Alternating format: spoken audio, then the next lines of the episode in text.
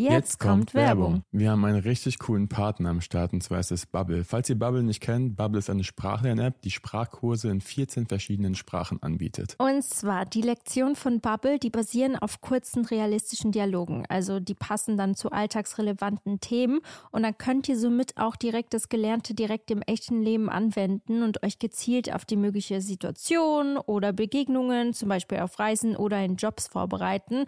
Und ich habe ein paar Fakten.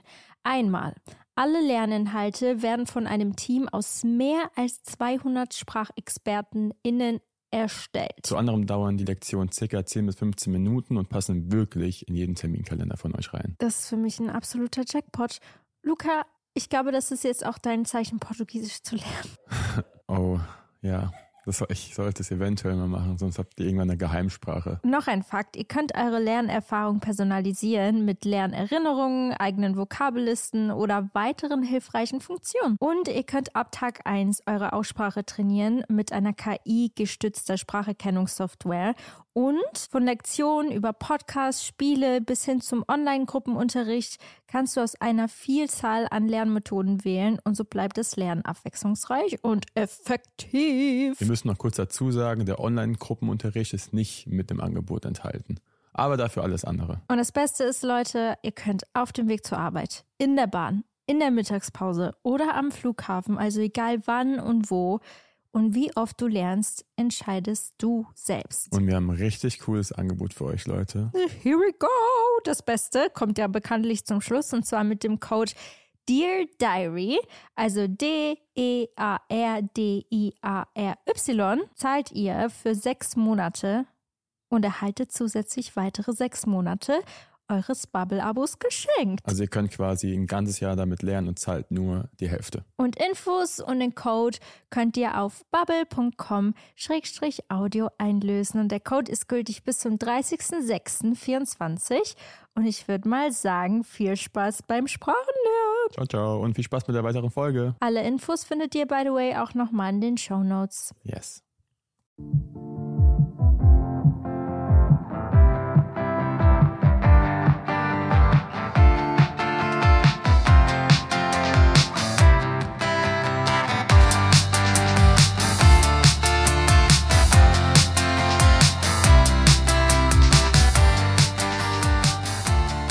Hallo Leute und willkommen zu einer neuen Podcast-Folge von Dear Diary bei Anna und Luca.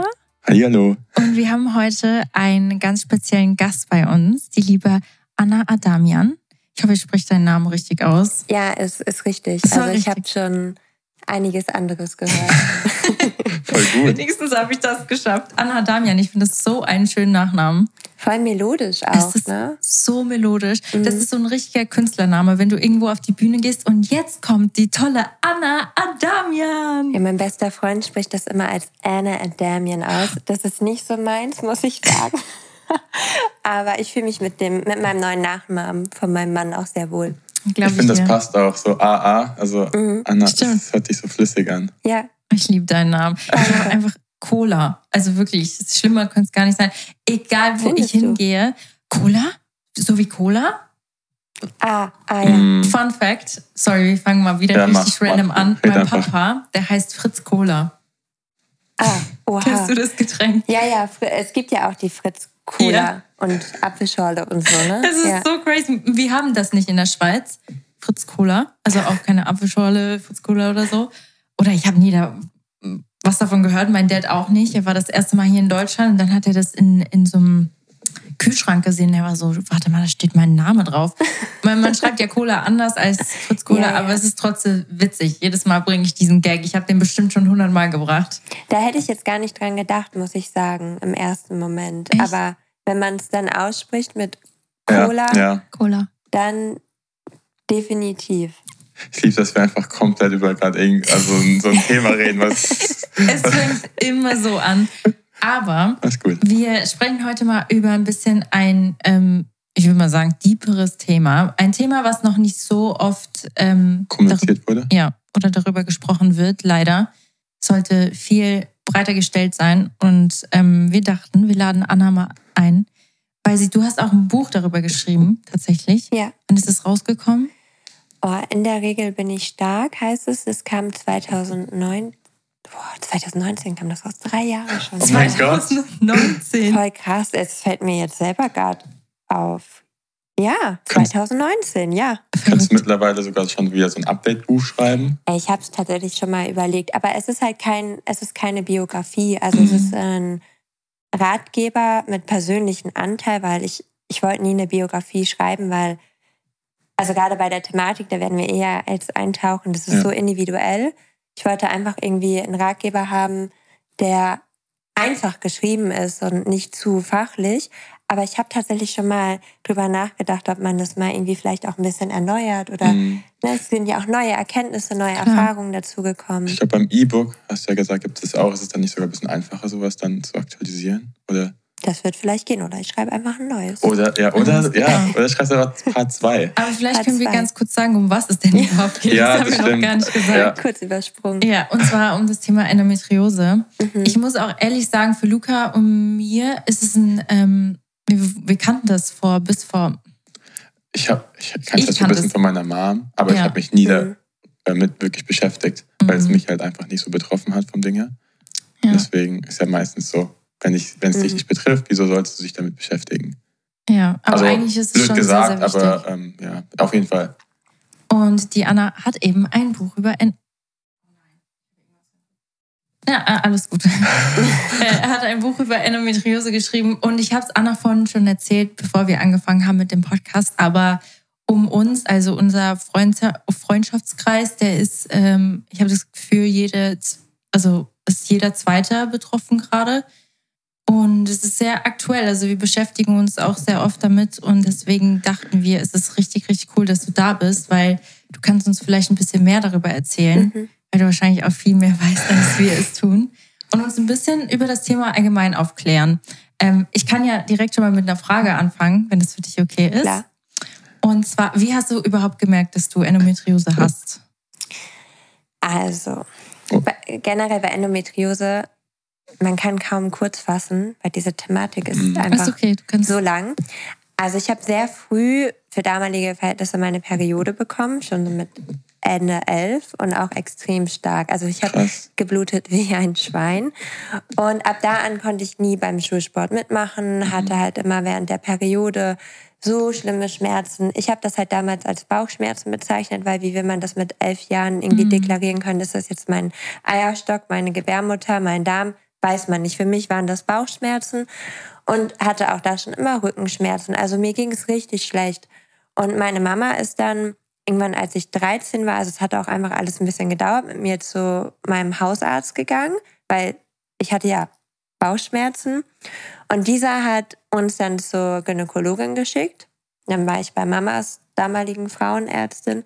Und die hat damals tatsächlich, weil meine Symptome halt schon so signifikant waren und sie sich scheinbar irgendwo ein bisschen damit beschäftigt. Man muss dazu sagen, ich komme ja aus Ostfriesland. Also ich komme vom Dorf.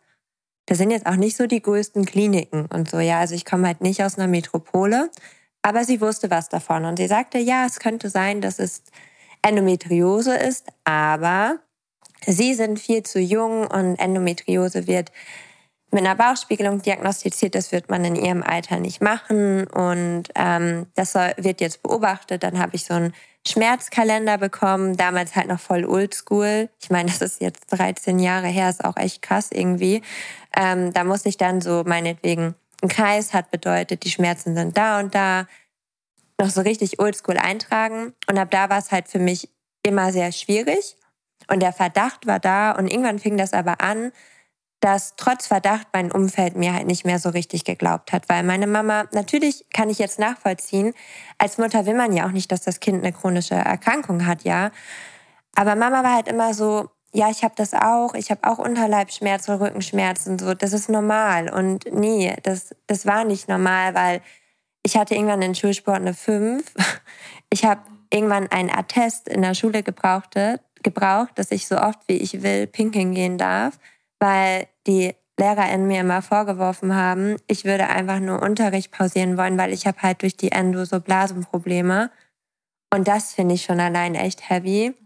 Und dann kam halt immer dazu, ich bin halt immer wieder zum Arzt gegangen, immer wieder zu meiner Frauenärztin. Ich bin dann teilweise mit dem Bus dahin gefahren. Ich habe dann auch die Pille genommen, aber es wurde halt bei mir persönlich einfach nicht besser. Und dann kamen halt auch immer so Aussagen wie, ja, ich bin ein Scheidungskind, welches Aufmerksamkeit suchen würde. Und ich bin doch einfach nur dünn und ich bin ja einfach nur krankhaft dünn. Ich müsste ein bisschen mehr essen und dann würden die Bauchschmerzen schon weggehen. Und so zog sich das, bis ich 19 war. Mit 19 habe ich in Berlin gewohnt, um das jetzt abzukürzen, aufgrund des Modelns. Und dann habe ich irgendwann einfach mal Endometriose-Arzt, so ganz stumpf gegoogelt. Oh wow, ja. Und da bin ich dann ähm, an ein Endometriosezentrum gegangen, in der Berliner Charité, der Frau Mexner, ist auch immer noch meine behandelnde Ärztin. Und dann habe ich nach dem ersten Termin drei Wochen später meinen OP-Termin gehabt. Genau. Drei Wochen später schon. Ja. Ist es auch so, dass man, also was würdest du einem empfehlen, wenn man halt diese akute Bauchschmerzen hat? Weil es kann, gibt es verschiedene Anzeichen, dass man Endometriose hat oder ist es nur Bauchschmerzen? Es gibt mehrere. Ja, das ist halt echt so das Problem, weil es gibt ja auch Frauen, die keine Endometriose haben und trotzdem richtig starke Regelschmerzen, Mhm. ja. Und wie will man das? Also es ist schon schwer, das auch für einen selbst Ja. irgendwie zu unterscheiden.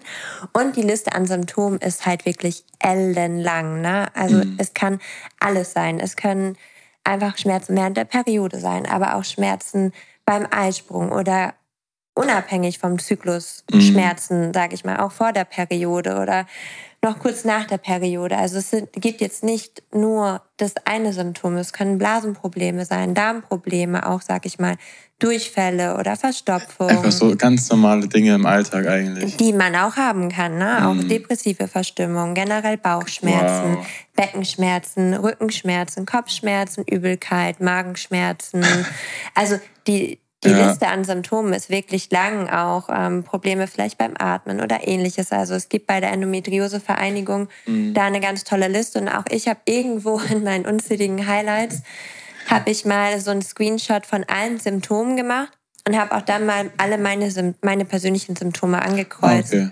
Und man, also ich glaube, man ordnet es nicht immer direkt dazu. Das ist ja auch das Problem. Es, es ist, glaube ich, auch sehr schwierig für einen selbst, also so die, der Wahrheit ins Gesicht zu schauen, weil es ist halt so ein sensibles Thema. Aber ich glaube, meine Mom hat, glaube ich, mal gesagt, sie hat fast gar keine Schmerzen gehabt. Das Ja. war so eine Art Das ähm, Zufallsbefund. Ja, Und das haben auch viele tat. Also gibt es auch. Mhm. Ich hatte auch eine damals in der Reha. Ich war wegen der Endometriose 2017 in der Reha. Und da war auch eine dabei, die hatte kurz vor der Reha, wurde die acht Stunden lang operiert, ja, und hat acht Stunden lang Verwachsungen entfernt bekommen. Und bei dem Reha-Zentrum war ein See und wenn man den umlaufen hat, waren es acht Kilometer. Und ich habe das halt oft nicht, ich habe das nicht, am Anfang nicht geschafft, weil ich mit den Schmerzen nicht klarkam, weil ich halt auch echt früher noch schlimmer Probleme hatte, was so meinen Darm anging und wo soll ich da aufs Klo gehen, wenn ich um den See laufe. Ne? Und Ja, klar. die war da, was das angeht, topfit. Und für sie war das okay. Und gerade das ist auch irgendwo so ein Problem, weil es ja bei jeder, jedem Mhm. Betroffenen irgendwo individuell ist, ja. Und alles ist trotzdem irgendwie gleich schlimm. Mhm. Aber man kann das für sich irgendwie selber dann manchmal, glaube ich, auch gar nicht so greifen. Und ich glaube, viele unabhängig von diesem Wahrnehmen trauen sich auch einfach nicht. weil sie Angst haben, wahrscheinlich auch, Ja, wenn es so ist. ja, und weil sie Angst haben, nicht ernst genommen zu werden. Das ist Ja, das größere das ist das- Problem. ja. Weil es halt immer heißt, es ist normal, das sind äh, Periodenschmerzen, das Mhm. müsste man als äh, Frau ja so oder so Das, aushalten. Und das ist auch so ein Punkt. Und wenn man immer wieder zum Arzt oder Ärztin geht und immer wieder abgelehnt wird, ich glaube, Mhm. irgendwann, man hat ja auch keine Kraft mehr. Würdest du dann sagen, macht es Sinn, dann zu einem speziellen Arzt zu gehen, der dich, also zu einem Endometriose-Arzt? Oder einfach einen Arzt zu wechseln in so einer Situation. Also ich persönlich habe immer auch schon meine Meinung gesagt, Ja. aber Mhm. ich bin halt schon echt, äh, ich habe ein großes Mundwerk und ich Mhm. traue mich das dann halt auch. Und so ist ja auch nicht jeder, Nee, oder jeder Betroffene vom Typ Mensch einfach. Aber definitiv würde ich dann meinen Gynäkologen oder Gynäkologin wechseln. Das Mhm. Problem ist bei den Endometriose-Zentren, da braucht man halt eine Überweisung. ah, und die bekommst du erst durch deinen Hausarzt. Oder Nee, durch, Oder Gynäkologen. Gynäkologen. Ach, durch den eigentlich, Gynä- ja, Ach, ja krass, okay. eigentlich, eigentlich, je nachdem, äh, muss es wirklich auch vom Facharzt, sag ich mal, sein. Und klar, Mhm. wenn sich dann, wenn man angenommen Beispiel, jemand wohnt wirklich auf dem Dorf, Dorf, Dorf und da ist nur ein oder eine Gynäkologin Ja. und die weigert sich oder der, dieser weigert sich, ist halt auch irgendwie schon Schwabbel, Boah, das ne? ist verrückt. Wird Also- jetzt, ja, wird jetzt ja auch acht Jahre sozusagen gedauert. Sechs, Sechs. Okay. sechs Jahre. Das ist, das ist so lang. Ja, Also, Hat sich, ähm, das ist eher eine Frage, die ich jetzt stellen würde, aber wenn jemand ähm, Schmerzen hat oder irgendwelche Anzeichen und man denkt, es könnte sein, dass es Endometriose ist, was würdest du denn empfehlen, wie man sich dann verhält? Weil ich, ich weiß nicht, wäre es bei mir so, ich bin halt eher diese Art von Mensch, die sich nicht so traut und wenn jemand Mhm. sagt, ja, nee, es kann Ja. nicht sein oder ich werde nicht ernst genommen, dann bin ich eher, du bist so, du würdest zum Arzt gehen, wenn es eigentlich schon kurz vor, ja. also eigentlich schon zu Also schlimm ist. So, wenn, wenn, du- wenn du Ja. gar nicht mehr auf, also weißt du, Nehmt euch kein Vorbild an Ja. mir. Es ist wirklich schlimm. du hast einfach so ein bisschen Angst, weil du halt Angst hast und schon schlechte Erfahrungen gemacht hast mit Ärzten. Ja. Ja, Das kommt ja auch dann immer dazu. Ne? Ich Ja. meine, das, das häuft sich dann ja auch relativ Ja. schnell an. Ähm, also erstmal auch so zu dieser Schmerzthematik. Das hat nämlich mal die Frau Mexner, meine behandelnde Ärztin, gesagt und das gebe ich gerne weiter. Weil ich habe sie mal gefragt, weil ich meinte zu ihr, was soll ich denn... Ich weiß manchmal gar nicht, was ich sagen soll, wie man das jetzt unterscheiden kann an Schmerzen. Und sie sagt halt, wenn eine Frau so starke Schmerzen hat, dass sie meinetwegen nicht zur Arbeit gehen kann, das Haus nicht staubsaugen kann, nicht einkaufen gehen kann, einer Mhm. Freundin oder einem Freund absagen muss, dann wirklich eingeschränkt wird in ihrem Tun, dann ist es nicht normal und dann sollte man das abklären lassen. Vor allem, wenn es einen persönlich ja auch belastet. Ja. Und ich kann nur empfehlen, ich, ich selber würde mich immer an ein Endometriosezentrum wenden, weil die sehen die Betroffenen jeden Tag. Natürlich gibt es da auch sicherlich einen Arzt oder Ärztin, mit der man sich oder mit dem man sich dann nicht so gut versteht, weil der Vibe einfach nicht da ist. Aber ich sag mal so, wenn man was mit der Hüfte hat, geht man ja auch nicht zum Kniespezialisten. Das klingt jetzt so, das klingt Ja. jetzt so ein bisschen salopp, aber da geht man ja auch zu jemandem, der oder die jeden Tag solche Fälle hat. Mhm. Und das macht bei der Endometriose auch Sinn. Ja. Also dann wäre der erste Schritt, sich vom Gynäkologen eine Überweisung zum Endometriosezentrum geben zu lassen. Ja, würde ich persönlich machen. Okay, und ist es halt nur so, dass man rausfinden kann, dass man das hat, wenn man diese OP, es gibt ja die OP, wie nennt man sie? Bauchspiegelung. Bauchspiegel. Ah, das ist eine Bauchspiegelung. Ja, das ist eine Bauchspiegelung. Ach, deswegen hat deine Mom durch eine Bauchspiegelung, die Ja, das gar nicht eigentlich sein. dafür gemeint war, Ja. das rauszufinden, weil sie wusste ja nicht, dadurch hat sie das Mhm. rausgefunden. Krass. Okay, durch eine Bauchspiegelung, okay, finde das die einzige Art und Weise, wie man es rausfinden kann. Hundertprozentig, dass man es hat, oder? Also ja, weil man dadurch den pathologischen Befund sichert. Es gibt aber auch die Möglichkeit, es im MRT zu sehen, wobei das nicht die, wobei es nicht am häufigsten vorkommt. Manchmal kann man es auch ertasten, gerade wenn so Verwachsungen und Herde am Scheideneingang sind. Und Mhm. das ist halt auch so ein Thema, ne? wenn die Ärztinnen dann gut geschult sind. Die achten natürlich auch bei dieser Untersuchung vielleicht nochmal viel intensiver auf andere Dinge, auch teilweise beim Ultraschall, aber das ist auch eher seltener. Und es gilt halt nicht als fertige Diagnose. Also die richtige Diagnose, womit man dann, sag ich mal, auch wirklich Ah. ärztlich was anfangen kann, ist einfach diese Bauchspiegelung. Mhm. Wenn es für einen selber reicht, ähm, das vorher im MRT schon zu sehen, wenn man es sehen kann. Zum Beispiel bei mir konnte man das im Ultraschall nie sehen. Auch nicht abtasten und nichts. Bei mir hat man die Verwachsungen immer nur in der Bauchspiegelung gesehen und ich brauchte das für mich einfach, dass ich diese Gewissheit habe. Ja. Ich hatte aber auch nicht so krasse Angst vor diesem Eingriff und auch nicht vor der Narkose. Das muss ich auch dazu sagen. Ich meine, das kommt auch noch hinzu. Es sind drei Schnitte. Man hat eine Vollnarkose. Es ist jetzt auch nicht so Larifari. Es gibt jetzt ja aktuell diesen Speicheltest. Ich weiß nicht, ob ihr da bei euren Informationen, also als ihr euch informiert haben habt, darauf nicht gestoßen seid. Nee, Nee? Ich habe es mitbekommen, ja. Hast du es mitbekommen? Aber ich, hab's, ich wusste nicht, ob das so, so sicher ist, dass man das. Also tatsächlich, die, ähm, das funktioniert wohl, aber es ist auch ein Labor hier in, in Gießen, glaube ich. Aber der Test, der kostet aktuell 800 Euro. Oh mein Gott, das ist das. Das viel. müssen die Betroffenen selber bezahlen. Man hat wohl dann in zwei Wochen das Ergebnis, aber logischerweise lokalisiert der diese Endo, die Endometriose nicht. Ne? Ja. Also wird noch so ein Mhm. bisschen als Zwiespalt angesehen, wobei ich persönlich das schon cool finde, dass ein Labor sich so Ja. intensiv damit beschäftigt hat. Und vielleicht, wenn man dann da ein positives Ergebnis hat, dass man es hat, vielleicht gehen dann auch so Ärztinnen, die man hat, mehr drauf ein. Wobei, ganz ehrlich, 800 Euro ist auch einfach viel Geld und aktuell übernehmen die Kassen das wohl noch nicht. Und wenn es halt dann vielleicht negativ ausfällt, was ja ganz gut wäre, sind ja trotzdem die 800 Euro weg vom Ding her. Also, weil ich, ich hätte jetzt gesagt, okay, wenn das so ein Thema ist, würde es nicht sogar Sinn machen. Wenn es ist, ist halt leider eine OP, dass es jeder so gefühlt macht, einfach um die Klarheit zu bekommen. Oder ist es das eher schwierig? Nee, also generell wird das auch schon auch von ÄrztInnen manchmal jetzt nicht 100% mhm. bevorzugt. Zum Beispiel die Frau Mexner, meine Ärztin, die hat auch ganz klar, sagt sie, wenn sie Betroffene bei sich hat, sie guckt erst, wie kann man denen vielleicht so noch eine Linderung schaffen. Mhm die Pille ist ja eh gerade so, sobald jemand hört Pille, schreien alle groß auf. Aber Fakt ist einfach, bei der Endometriose kann ja. es einigen helfen. Ja. Und dann finde ich, ist es einfach eine ganz andere Sichtweise. Bei mir, ich bin damals so schnell dann auch operiert worden, weil ich halt die Pille jahrelang durchgenommen habe schon. Also ich habe meine Periode nicht bekommen und ich habe trotzdem so massive Schmerzen gehabt. Und es ist halt auch noch nicht alles so groß erforscht bei der Endometriose. Ja, und man ging halt oder geht halt generell davon aus, dass man durch die Pille, dadurch, dass alles runtergefahren wird, sag ich mal so ein bisschen, und man auch eben nicht diese Blutung hat, dass alles nicht so getriggert wird und auch eben ne, Östrogen alles runtergefahren wird, sag ich mal, ähm, dass die Endometriose dadurch auch nicht so getriggert wird. Und dementsprechend im Umkehrschluss müsste es dann ja auch bedeuten, die Schmerzen könnten weniger werden. Und das mhm. war bei mir halt einfach nicht so. Und deshalb bin ich dann auch relativ zügig operiert worden, einfach um zu schauen, ob man mir damit Abhilfe verschaffen kann. Und ich kenne einige, die wirklich ihre Schmerzen eingrenzen können mit, ja. der, Peri äh, mit der Pille.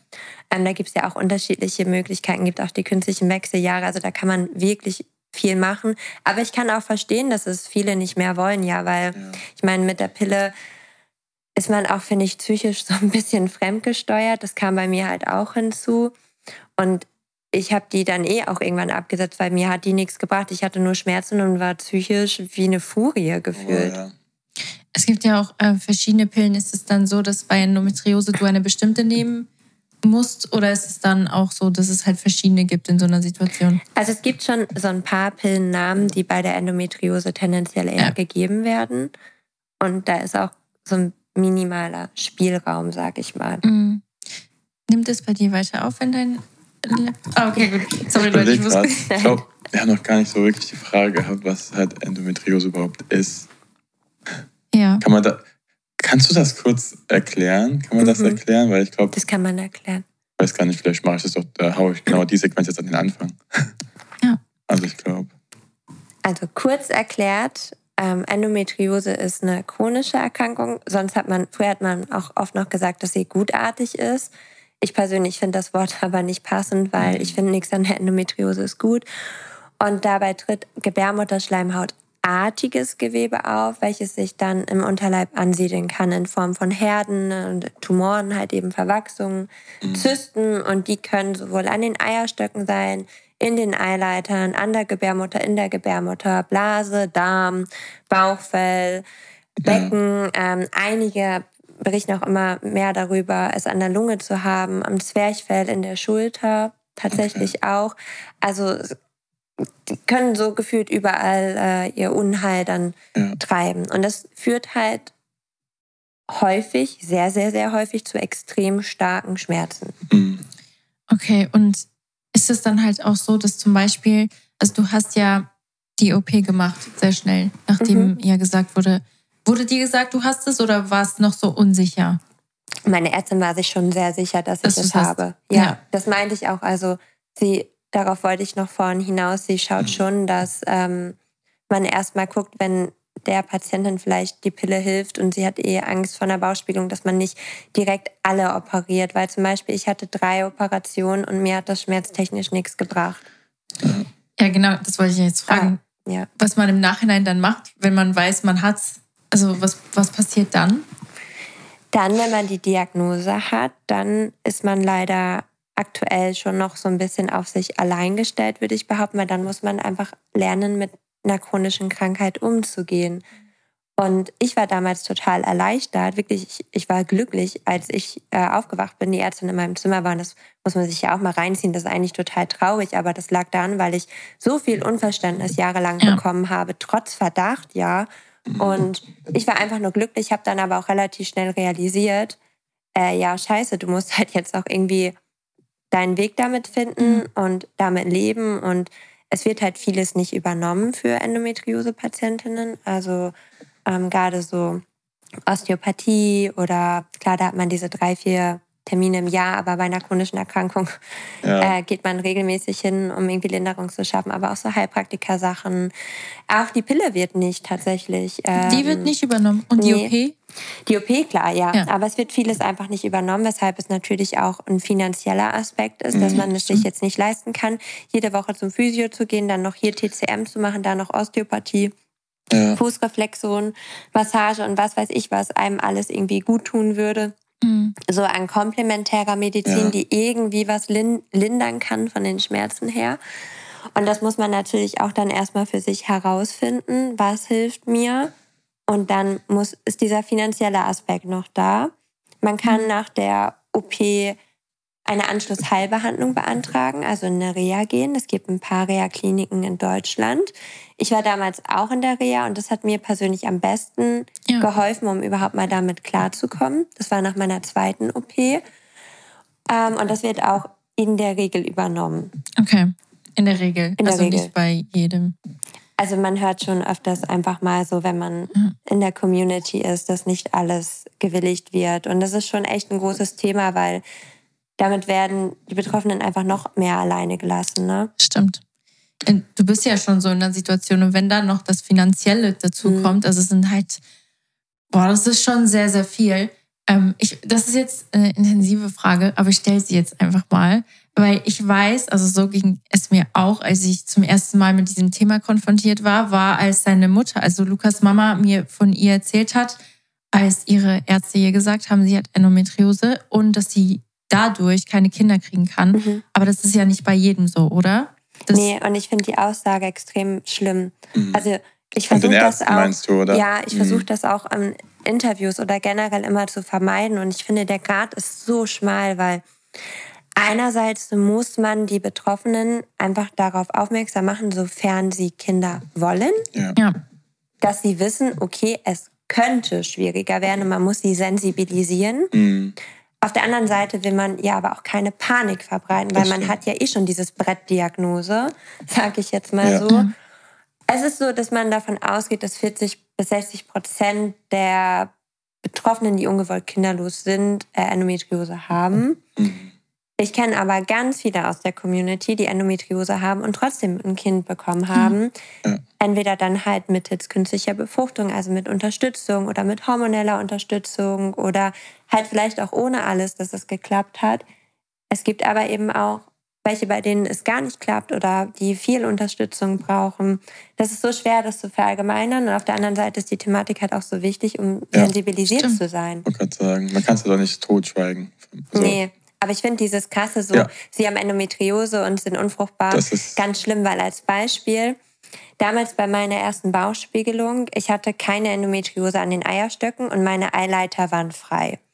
Und so naiv würde ich es gar nicht bezeichnen. Ich meine, ich war 19. Ich habe halt gedacht, okay, Eileiter frei, freie Wildbahn, mhm. was soll das schon schief gehen? Mhm. Und jeder oder jede, die mich verfolgt, wissen auch, dass wir seit vier Jahren in der Kinderwunschklinik sind. Gut, bei mir ist die Endometriose nicht das einzige Problem. Genau, das wollte ich auch gerade ähm, sagen. Aber, aber trotzdem, ich habe damals gedacht, das wird alles gut klappen, weil was das angeht, operativ gesehen, die Grundvoraussetzungen mit den Eileitern und so halt gegeben waren, meine Eierstöcke damals noch gut aussahen und da kein Befall dran war.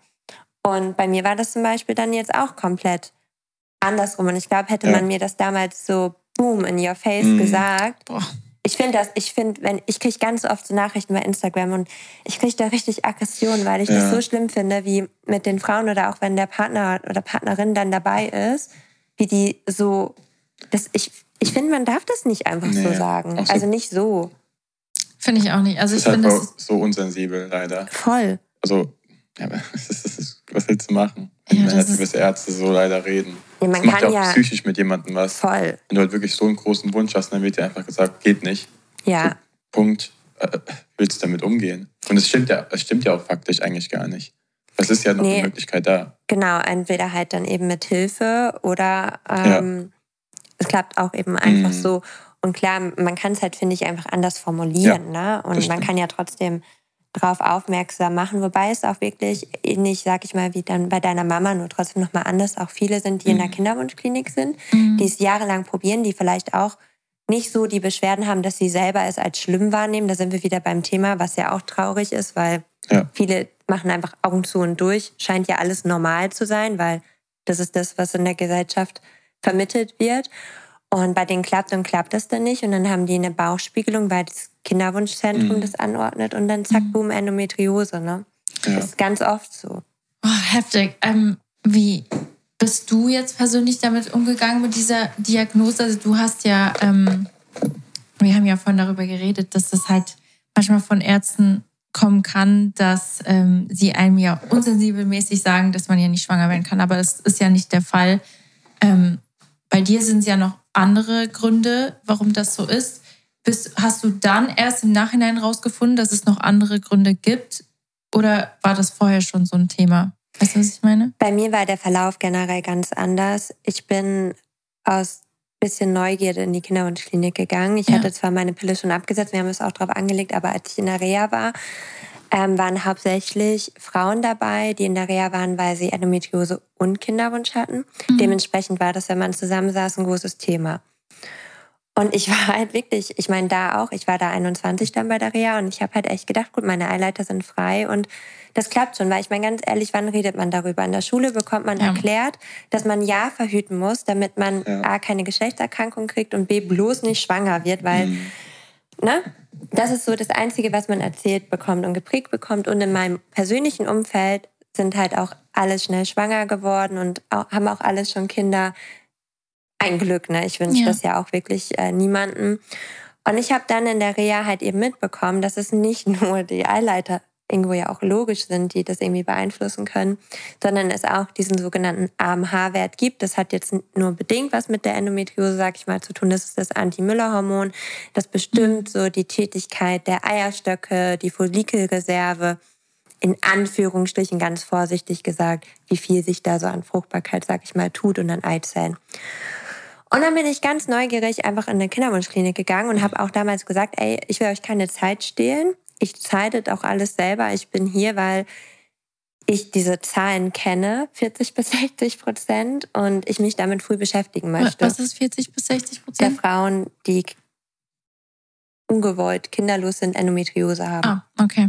Ähm, und ich wollte einfach diese Info haben. Mhm. Und dieser AMH-Wert geht von der Skala von 0 bis 10 und der war bei mir bei 0,4. Ab 0,2 ungefähr fangen halt die Wechseljahre an. Oh, wow. Und ich war 21.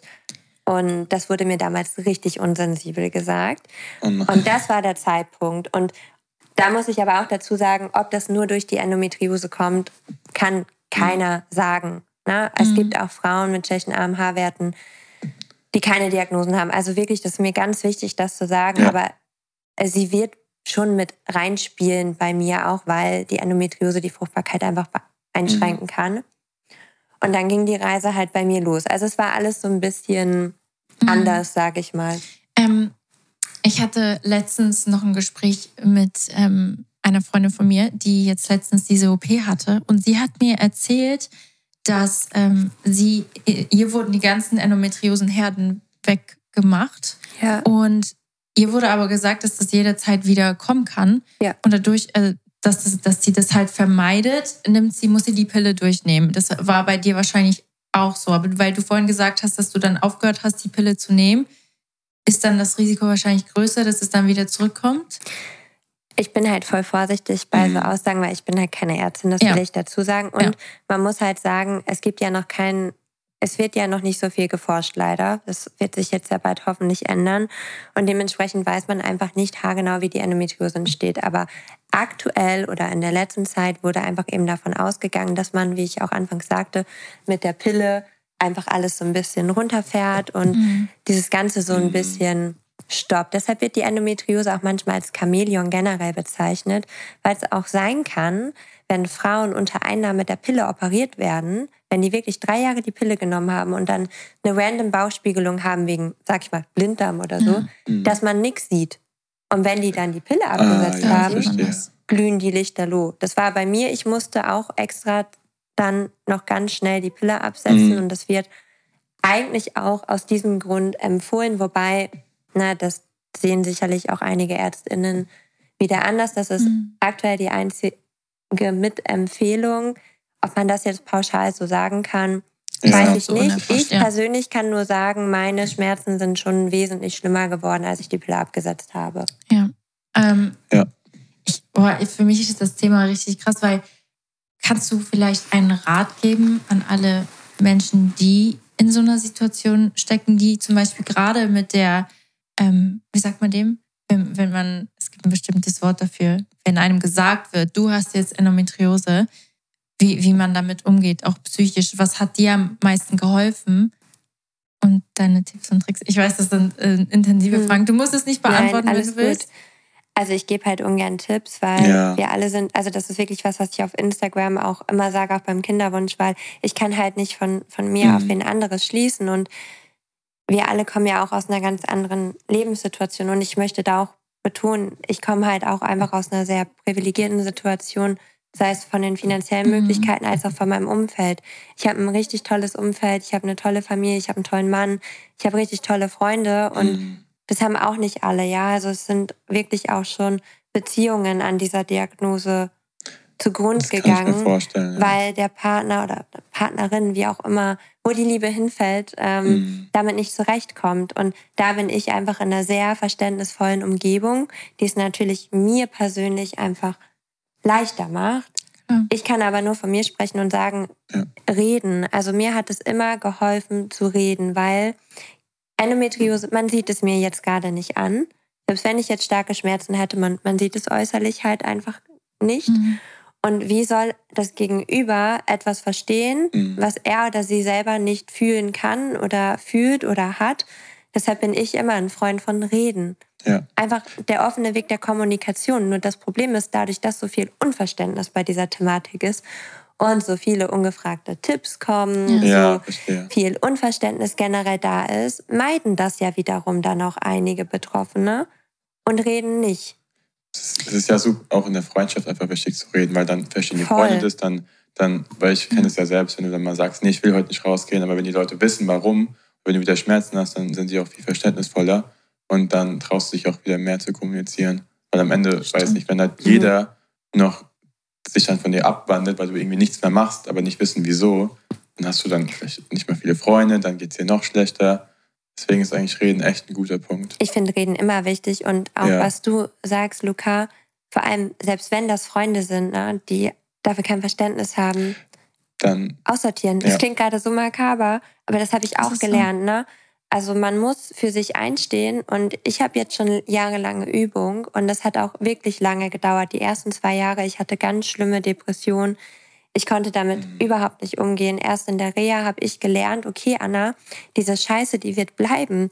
Ob ich jetzt zu Hause bin und jedes Mal weine und mich selbst bemitleide, weil es all meinen Freundinnen gut geht und ich zu Hause liege und nicht feiern gehen kann mit 19 und da in Ja. Berlin wohne, wo man eigentlich denkt, so, ey, man hat da die Zeit seines Lebens, ja, Ja. man ist jung, man hat Spaß.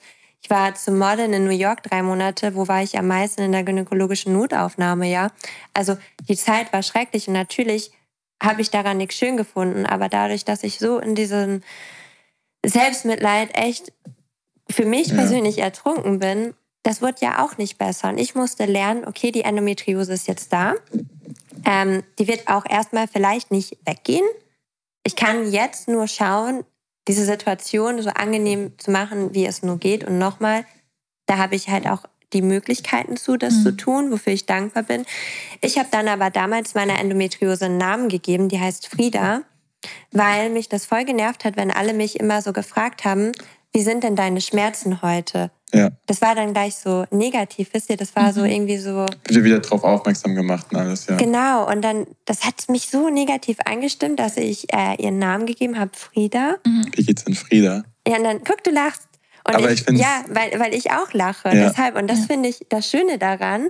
Ich muss schmunzeln. Ja. So, ich fange sofort an, lustig zu werden. Und selbst wenn das ein Horrortag war, ich sage dann halt, oh, Frieda ist heute zickig. Ich wollte so. gerade sagen, dass man kann das voll irgendwie schön in dem Sinne verpacken und Ja, es ist einfach angenehmer für alle. So, was macht denn Frieda heute wieder? genau. Also, wie ging es dir heute Morgen? Frieda die Rebellin.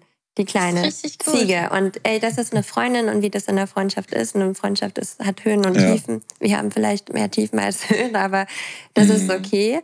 Und auch da, ne, gibt auch welche, die sicherlich sagen, ey, die Alte, die hat einen Knall, wie kann die denn ihrer Erkrankung einen Namen geben? Aber Wenn es ich persönlich habe einfach gelernt, dass ich mit so Dingen dann besser umgehen kann. Und was mir auch da wichtig ist, nur weil man sein Mindset zu etwas verändert, bedeutet das ja nicht, dass man sich vorher was eingebildet hat. Ne? Richtig. Also, Ja.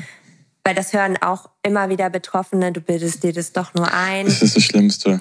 Ich finde das so schlimm und das tut man nicht, aber man kann natürlich einfach für das eigene Empfinden schauen, dass man besser damit umgeht. Boah, ich bin wirklich, ich finde das so krass, dass wir es ähm, heute so thematisiert haben. Vor allem, ich weiß, ich weiß wirklich, wir haben dieses QA gemacht in unserer Story und es kamen so viele Fragen zu Endometriose. Es ist unglaublich, weil halt viele noch gar nicht so viel darüber wissen und es gerne wissen wollen, weil das ja halt so ein Thema ist. Man, haben, haben wir das überhaupt gesagt, wie oft? Ich glaube, wie- Nee. es ist schon bei jeder Zehnten. Zehnten ist Mhm. das ähm, Das ist, Es ist das, ist, Endometriose ist so eine unfassbar hohe Zahl. Mm, Und ich ich, glaube, die Dunkelziffer, also behaupte ich jetzt mal als Mm. Nicht-Wissenschaftlerin und Nicht-Ärztin, Ja. ist wahrscheinlich sogar noch viel höher.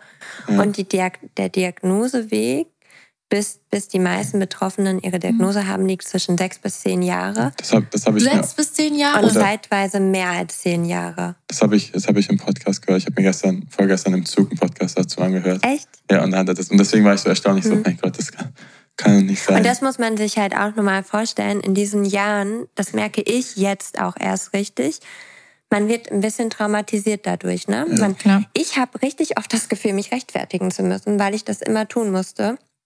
Und das ist eigentlich total traurig, aber man Ja. hat da so ein richtiges Trauma und sobald ich mal irgendwie beim, zum Beispiel letztens beim Orthopäden, weil ich habe so krasse Becken- und Hüftprobleme, unter anderem eben auch, weil ich immer in dieser Schonhaltung vom Schmerz war. Mm, Und ja. deshalb habe ich echt krasse Probleme mittlerweile, so an Verspannungen und Co. Ja. Ich hänge auch jede Woche beim Chiro. Und da habe ich dann direkt, das ist mir dann im Nachhinein so aufgefallen, gesagt, ja, ich habe Endometriose und bevor Sie jetzt was dazu sagen wollen, dass das damit nichts zu tun hat, aber und da war ich selber von mir Wow. danach so ein bisschen überrascht, weil es ja eigentlich voll traurig ist. Aber ich hatte schon genügend Gelegenheiten, wo man das dann gesagt hat und es war halt dann nicht Fachgebiet äh, Gynäkologie und dann gleich kommt ja Endometriose, hat damit nichts zu tun. Oh, ja. Schon, das ist crazy. Das, also ich glaube wahrscheinlich, ich hätte auch die ganze Zeit das Gefühl, ich müsste mich rechtfertigen, egal wo ich hingehe. Ja. Und das ist krass. Aber ja, Ich, ich wollte gerade noch mal was sagen zu der ähm, jeder Zehnte und oh nee, die, was zehn Jahre dauert. Weil ich habe mir hier nochmal aufgeschrieben, wenn du halt gegen Schmerzen relativ, also es gibt ja sehr sensible Leute, Mhm. die spüren den Schmerz gar nicht so. Und dann gibt es ja Leute, die sind unfassbar schmerzempfindlich. Und ich glaube, das hat ja auch noch was damit zu tun, dass es umso weiter, also dass es länger dauert, wenn du eigentlich fast keine Schmerzen hast, weil du einfach nicht so sensibel bist. Ja, das ist, meinte ich ja auch vorhin, gerade so bei den Frauen, die es vielleicht gar nicht so für wichtig Ja. empfinden oder ja. es selber nicht so spüren, weil Mhm. eben, deshalb ist es ja auch so schwer, weil das habe ich schon ganz oft gehabt, wenn ich mal irgendwo ein Interview gegeben habe für RTL oder Promiflash oder so. Ja, Und dann sind da in den Kommentaren Frauen, die schreiben, ich habe auch Endometriose und ich bin operiert worden und jetzt geht's mir wieder gut. Das ist gar nicht so schlimm, wie die sagt. Ja, äh, das ist voll schön für dich ja wollte ich gerade. auch sagen. Aber Fakt, es geht halt nicht allen so. Ja. Und in dieser ganzen Wartezeit, der Schmerz wird ja chronisch dadurch auch. Ne? Sobald du anfängst, diesen Schmerz nicht zu behandeln, Oh ja. egal in welcher Form, man kann ja auch wirklich mit der Endometriose, kann man sich auch in der Schmerzklinik behandeln lassen. Es gibt so viele Frauen, die Opiate nehmen, ja. Also ich nehme mich da auch nicht raus. Ich rede darüber nur nicht so Was ist intensiv. Opiate? Opiate sind Schmerzmittel, die unter das Betäubungsmittelgesetz Okay. fallen. Äh, das ist keine Ibo, ja. Aber wenn man jahrelang Ibo reinwirft, Es also ist ja auch nicht, das, es ist ja auch keine Lösung. Es Nee, ist ja nur eben. eine Linderung der Symptome, aber keine. Genau, aber da muss man halt natürlich auch gucken, Ja. wenn man da anfangs gut betreut wird, dann kann man vielleicht auch stoppen, diesen, dass dieser Schmerz chronisch wird, weil das ist ja auch, sind ja auch Signale vom Schmerzgedächtnis. Ja. Aber das können diese ganzen Betroffenen nicht tun, weil sie nichts von der Endometriose wissen.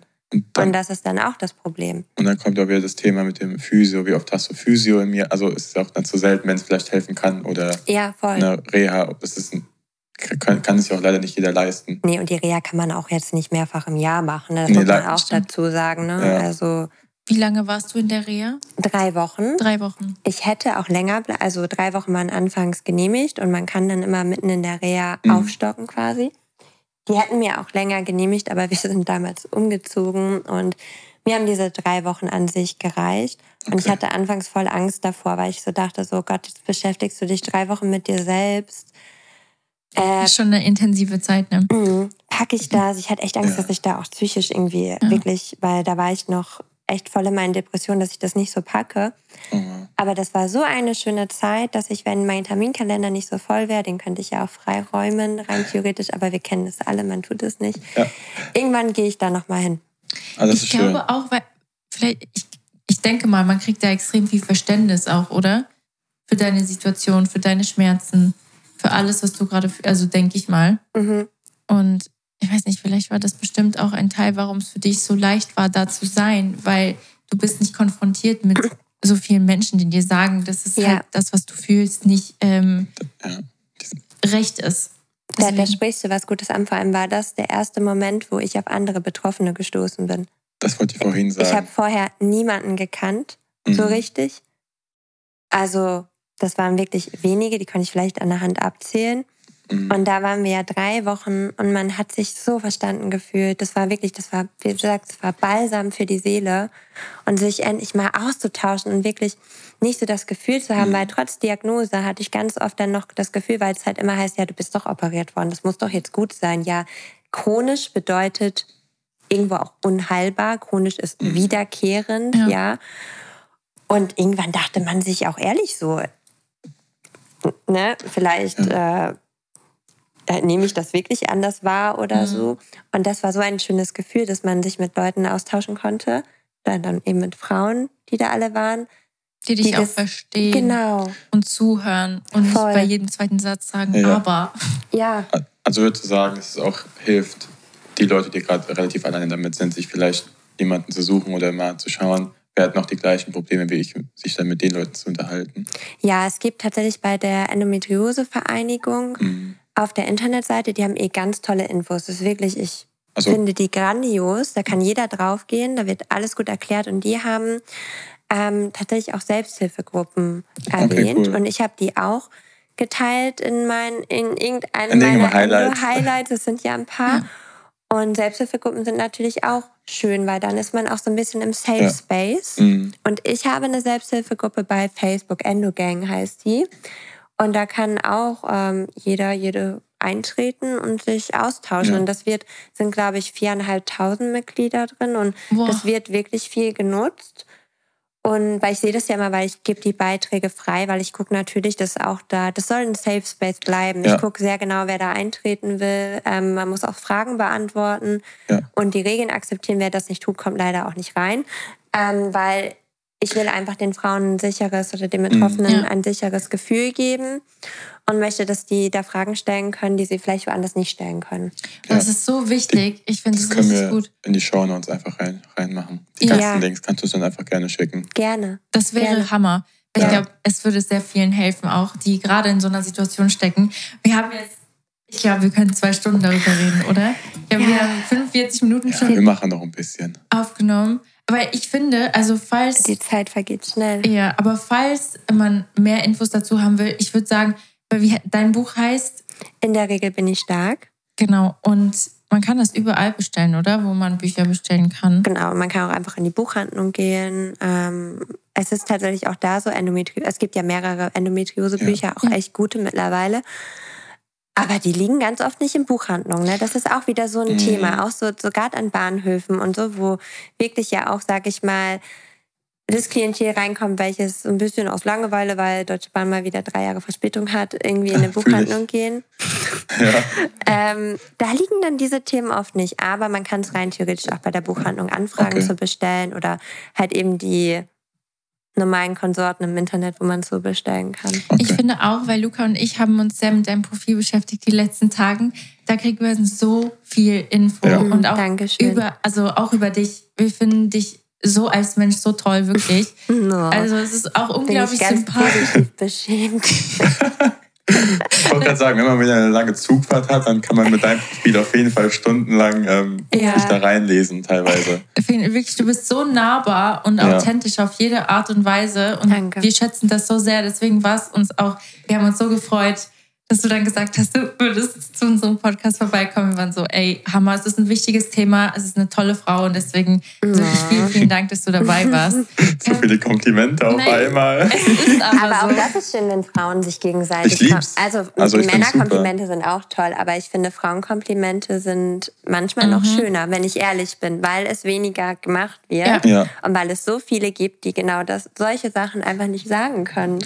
Und das gibt ja auch einem nochmal was. Also Ja, das stimmt. Ich, ich, nee, ich bin auch, bin auch dankbar für solche Komplimente, weil manchmal fragt man sich schon, weil ich ja auch oft Gegenwind kriege. Ist das so, ist das so das Richtige? Man hat natürlich auch viel Angst, was zu sagen, eben weil es viele Betroffene gibt, die, wir haben da vorhin schon vor der Folge Mhm. drüber gesprochen, die einfach einen krassen Leidensweg hinter sich haben.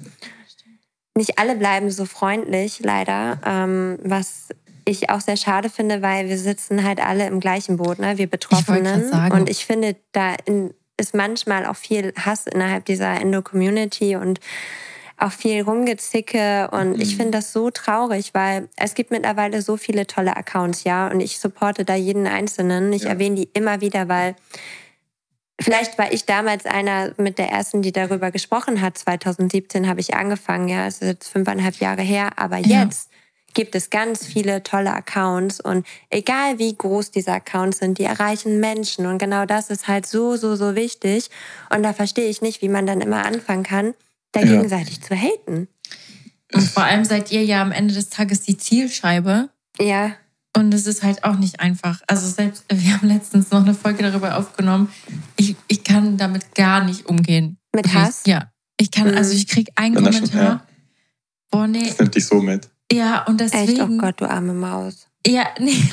es ist schon besser geworden. Oh. Ja, aber trotzdem. Aber wie gesagt, deswegen finde ich es wirklich, das ist so eine Powerwoman, weil du hilfst so vielen, auch wenn es manchmal Gegenwind kommt. Aber ich muss das sagen. Es ist super wichtig auch für mich, das zu sagen, weil, ey, das sind Sachen, die sich manche Menschen nicht trauen zu sagen oder das Thema nicht thematisieren, was eigentlich so wichtig wäre. Und dadurch, du hast es gesagt, du warst einer der ersten, wenn nicht die erste. Das habe ich tatsächlich äh, mitbekommen. Das war vor vier Jahren, als das Buch rausgekommen ist Vor drei Jahren kam das Buch. drei raus. Jahren. Das habe ich äh, damals auch mitbekommen. Ich folge tatsächlich, glaube ich, schon Echt? ja, Krass. länger. Süß. Ich glaube sogar seit du bei Jeremy's Next Top Model warst. oh Gott, ja. Wie Seitdem. lange ist das her? Wir haben vor neun Jahren gedreht. Oh, Das Ding ist, ne, wenn ich sowas sage, ich fühle mich so alt. Ja. Ich bin ja erst 26. Also ich finde das Oh mein, eigentlich das nicht ist ja noch. alt. Ich hätte jetzt gedacht, weil du gesagt hast, neun Jahre, dass du jetzt ähm, älter bist, weil das schon neun Jahre so. Wie alt warst du? Da, war, da warst du noch so Sehe ich jung. alt aus? Nein, du siehst. Nein. Möchtest du die Podcast-Folge so beenden? Nein, nee. Warte mal, was ist neun Nein. Jahre? Ich so, da dachte ich so, du siehst doch, siehst doch gar nicht so alt. Nee, Neun das Jahre. war Spaß. Äh, ja, ich war 17. Weil viele ja jetzt auch bei Jim 17? Next Topmodel älter sind. Also Ja, nicht ja, wie ja. früher mit 17 zum Beispiel. Ja. Ja, was gab damals auch 16-Jährige, die dabei waren, ne? mm. Ich habe das Ja, jetzt gar nicht mehr. ab 16 darf man, durfte man, darf ich, man. wahrscheinlich mit 15 mit Mutter war ja eigentlich dann irgendwie sowas. Aber 16. Also, ja. Ach krass. Ja, aber ich kenne dich schon so lange. Das ist schon verrückt, oder? Obwohl Ja. wir uns nicht wirklich kannten. Aber ich glaube, ich habe dich das erste Mal habe ich dich mal auf einem Event gesehen und ich habe mich nicht getraut, dich anzusprechen. da muss es so lange dauern, dass man sich jetzt einen Podcast einlädt. Ja. eigentlich bin ich super offen, glaub mir, auch Ja. auf Events, aber irgendwie weiß ich nicht. Auf warum. Events bin ich ja gar nicht offen. Also ist jetzt völlig abgedriftet vom Thema, aber Mhm. da weiß ich nicht, ich mag auch Events, wenn ich ehrlich bin, manchmal nicht so gerne, weil alles halt so oberflächlich ist. Und das war Ja. auch damals so, damals gar, also ich finde oberflächlich ist ja nicht nur schlecht, ja, weil manchmal, wenn man nach Hause kommt, ich liebe Trash-TV, ich gucke Oh, alles an alles Trash-TV. Also ich bin richtig traurig, dass ich gar nichts gucken kann, weil ich Ja. habe echt alles durch, was man sehen kann. Ja. Und viele wollen ja auch keine tiefen Themen sehen. Ich liebe auch Fashion-Infos und Co. Aber mir persönlich hat das irgendwann einfach nicht mehr so den Mehrwert gegeben. Und wie du gesagt hast, das sehen die Leute aber dann nicht, dass man sich zur Zielscheibe macht, ja. Dann heißt es wieder, ja, die macht das doch, um irgendwie, weiß ich nicht, PR dadurch zu kriegen, ja. Profit daraus zu schlagen. Ja, aber ganz ehrlich, stell dich mal hin vom Fernsehsender in einem Interview und sag, du hast so starke Schmerzen, dass du Durchfall hast, ja, oder dass du ohnmächtig wirst vor Schmerzen. öffne dich mal und mach dich mal so zu einer Zielscheibe, wo man sich auch, sorry, jede Scheiße einfach reinziehen muss. Ja, das beachten die Leute nicht. Und das finde ich manchmal schade und das ist ja auch der Grund, warum viele keine ernsten Themen ansprechen, gerade politische Themen. Weil sie Angst haben. Ja. Weil die da keinen Bock drauf haben. Weil man dann automatisch so eine Zielscheibe wird. Ja. Deswegen haben wir so Respekt. Wirklich. Also ich, Danke. ich finde das unglaublich toll, was du machst. Ich denke mir halt, genau solche will ich erreichen. Wisst ihr, genau das sind die Leute, Ja. die, finde ich, einfach zu dieser Thematik, wenn sich da Leute doof äußern, genau solche Menschen will ich ja erreichen. Dass die mal anfangen, nicht, also Mhm. nicht nur beschränkt zu denken, nicht nur von sich auf andere zu schließen, nicht nur schwarz-weiß zu sehen, Ja. weil es gibt nicht nur das oder das. Es Richtig. gibt so viele unterschiedliche Wege und Dinge. Das stimmt. Und das wird nicht gesehen. Nicht nur bei der Endometriose. Das gilt allen Thematiken, Ja. finde ich. Da hast du recht. Wirklich vielen Dank, dass du da warst, Anna. Gerne. Ich Ich muss- fand das voll schön hier. Ich komme öfters. Ja, Ich, bitte. ich glaube, du musst auch noch mal kommen. Ja, Also, gerne. Ich komme gerne nochmal. Wir haben eh noch Community-Fragen, Oh theoretisch. nein. ja. Aber wir können auch, wir können, ja, wir können aber auch theor rein theoretisch können wir jetzt nach dem Podcast nochmal eine Umfrage äh, machen mit all den Themen, die vielleicht jetzt nicht beantwortet worden sind. ja, und das Dass wir nehmen dann vielleicht sogar eine reine QA-Folge machen. Ähm, ist, glaube ich, auch gut. ganz interessant. Ich frage mich auch gerade, ob noch was fehlt, weil das ist ganz oft so, dann heißt es, das wurde und das wurde aber nicht Du kannst gesagt. gerne noch was ergänzen. aber das Ding ist, wir könnten jetzt halt noch drei Jahre Ja. reden. Ja, das stimmt. Und es, ist, es vergeht einfach dann auch so viel Zeit. Ähm, und es gibt Mhm. sicherlich Themen, die man noch intensiver hätte ansprechen können. Aber auch da, wie gesagt, Endometriose-Vereinigung. Es gibt mittlerweile Wege und Mittel, sich gut zu informieren. Mhm. Ähm, und da kann man dann ja auch Ja. schauen. Oder dein Account, die Highlights. Dann, dann, Oder- dann oder wisst ihr auch ganz viel. Also Ja, wir schreiben auch Annas Accounts, äh, Annas Accounts. Accounts, ja, ich denke mal, du hast ja mehrere. Ja. Aber auf Instagram bist du, glaube ich, am meisten aktiv. Ja, Benutzt du TikTok? Ah, ich habe da, ich hab da ja nicht viele Ja. Follower. TikTok ist irgendwie, ich weiß nicht. Hassliebe? Also, Hm? Hassliebe? jein, das Ding ist, ich habe früher mal gedacht, okay, auf TikTok will ich auch aufklären, aber pff, Mhm. nee, also das ist echt heavy, ne? Also da die, Oh ja. da die Leute, die sind nochmal auf einem, Das- ganz anderen Speed unterwegs. Und jetzt nutze ich für mich so als TikTok so, das sind so Dinge, die würde ich vielleicht auf Instagram nicht unbedingt posten. Okay. Da mache ich mir nicht so viele Gedanken, weil das finde ich schön an TikTok, weil Stimmt. Da kann man ja echt auch so Scheiße hochladen. Da kannst du alles ne? hochladen, was du das finde willst. ich, finde ich cool, aber ich bin auch jetzt schon oft gefragt worden, ob ich mal mehr über Endometriose reden mag. Und ich habe das da auch in einem Video gesagt, dass ich ehrlich bin, dass ich keinen Bock habe, also mir dann so viel Scheiße zu geben, so doof das gerade klingt, Ja. weil TikTok ist hardcore aggressiv, vor allem beim Ja. Kinderwunsch.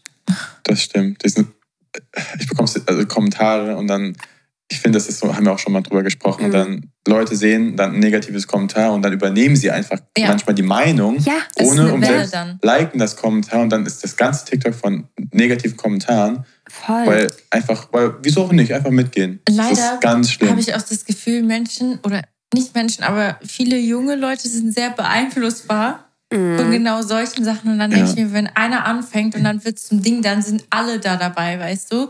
Das finde ich halt auch ein bisschen. Das meinte ich halt auch mit diesem Schwarz-Weiß-Denken, weil viele auch von sich auf andere schließen und viele der Meinung sind, ja, die eigene Meinung ist die wichtigste. Und klar, wir leben in einem Land, wo Meinungsfreiheit sehr hoch angerechnet Mhm. wird. Aber nur weil man was öffentlich teilt, heißt das nicht, dass äh, jeder ungefragt seinen Senf dazugeben darf oder muss. Also ich sehe auch voll viele Sachen im, im Internet, wo ich mir denke, so Himmel, Herrgott, trotzdem komme ich nicht auf die Idee, das der Person zu schreiben. Ja.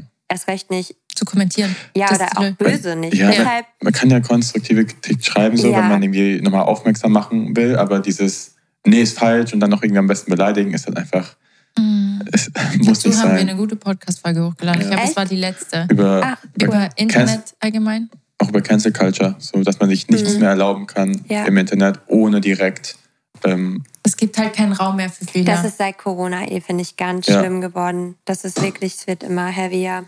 Aber Deswegen, ja. wir dachten, es ist halt super wichtig, darüber zu reden, weil ich halt zum Beispiel auch ein Mensch bin. Ich habe es vorhin schon gesagt, ich nehme mir alles so sehr zu Herzen. Dann will ich gar nicht wissen, wie es für jemand anderen ist, der zum Beispiel da einen extremen Shitstorm kriegt man. Also wegen einem Fehler.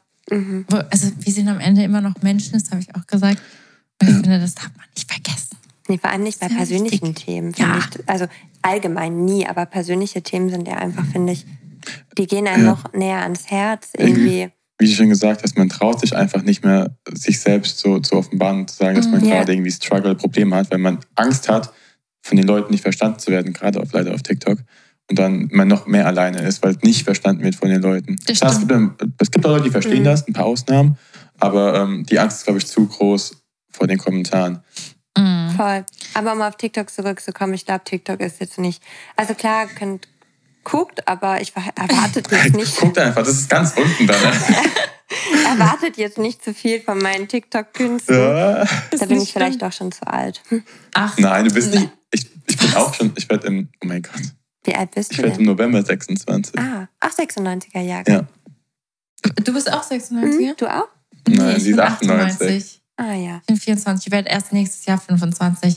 Aber irgendwie kommen wir nicht mehr hinter. Ich komme meinem Alter nicht mehr hinterher. Mhm. Also so mein Körper ist so stecken geblieben, glaube ich, bei 18. Und Außer wenn es ums Rausgehen und Feiern geht. Da bist du schon Oh ja, da, da bin Da ich bist du eine schon Oma. 40. Ja, habe ich Ja. wirklich das Gefühl.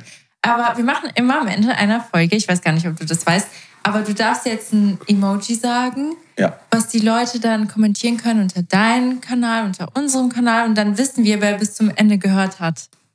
Weißt du, was ich meine? Mhm. Irgendein Emoji. Dein Favorite oder was Ja, mein? Favorite Emoji nutze ich halt selber so oft, dass ich das, glaube ich, oder dass auch ich das von meiner Community nicht unterscheiden könnte. Okay. Das ist nämlich ein lila Herz, weil ich liebe lila. Okay. Aber vielleicht nehmen wir einfach Einhorn. Ein, Ein Einhorn. Ein das hatten Einhorn. wir noch nie, ein Einhorn. Finde ich gut. Okay, Leute, ihr kennt das Ein Game. Einhorn. Falls ihr es bis hierhin gehört habt, könnt ihr das unter Annas Post kommentieren, unter unseren Post und dann wissen wir genau, wer bis hierhin gehört Ja. hat, weil es ist jetzt schon eine Stunde und wir finden das immer Oh Gott, wahnsinnig ja. toll, Ja. wenn es jemand schafft, bis zum Ende zu hören. Wow, danke schön fürs Zuhören.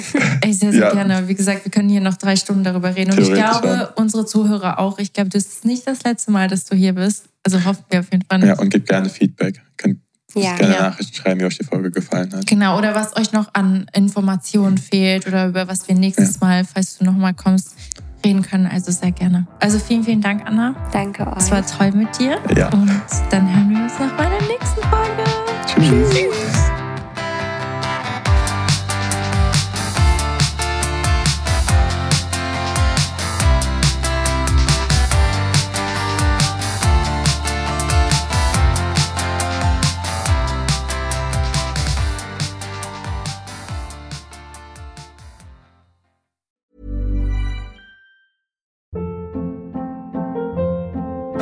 Hold up. What was that? Boring. No flavor. That was as bad as those leftovers you ate all week. Kiki Palmer here, and it's time to say hello to something fresh and guilt-free. Hello Fresh. Jazz up dinner with pecan-crusted chicken or garlic butter shrimp scampi. Now that's music to my mouth. Hello Fresh. Let's get this dinner party started. Discover all the delicious possibilities at hellofresh.com.